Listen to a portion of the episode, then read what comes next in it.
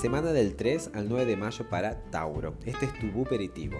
Una semana representada por dos arcanos que me dan curiosidad porque justo los dos hablan de finales de ciclos, de completitud más que finales de ciclo.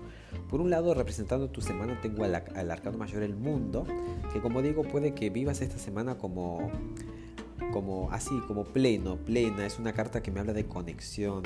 Eh, es cuando uno está en el mundo, hace sus cosas de todos los días, pero siente muy dentro que está donde tiene que estar o sea, no reniega de lo que sucede, más allá de que pueda tener este, contratiempos, como sea.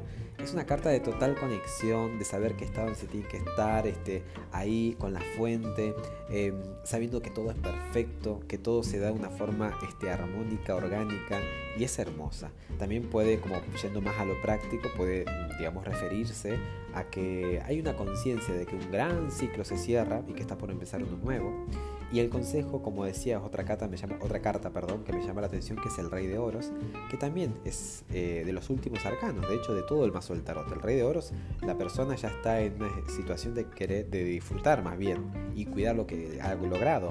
Eh, vemos a un personaje que está ya gustando de todo su imperio, de todo lo que ha construido. ¿Y qué te puede aconsejar esa carta más que disfrute, disfrutes más bien de lo que, de lo que has conseguido, de tu tiempo, de tu actualidad, eh, que vivas el presente momento a momento, que le saques provecho y partido a tu presente, que le saques jugo al máximo, que te contentes con tu actualidad, que cuides ¿no? tu parcelita, tu parcelota, como quieras llamarlo, tu territorio, tu lo que te ha confiado en este, esta vida, eh, que estés contento con ello y confiado, confiada en que todo se, va a dar este, tiempo y forma y que incluso por ahí, como decía, los contratiempos son funcionales eh, a tu vida.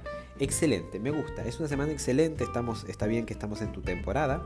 Eh, a nivel astrológico también está bastante interesante pero todo cuadra para que disfrutes y para que tengas esa sensación de completitud, mi querido Tauro o querida Tauro. Espero que así sea, que tengas excelentes días y hasta el próximo episodio. Chao, chao.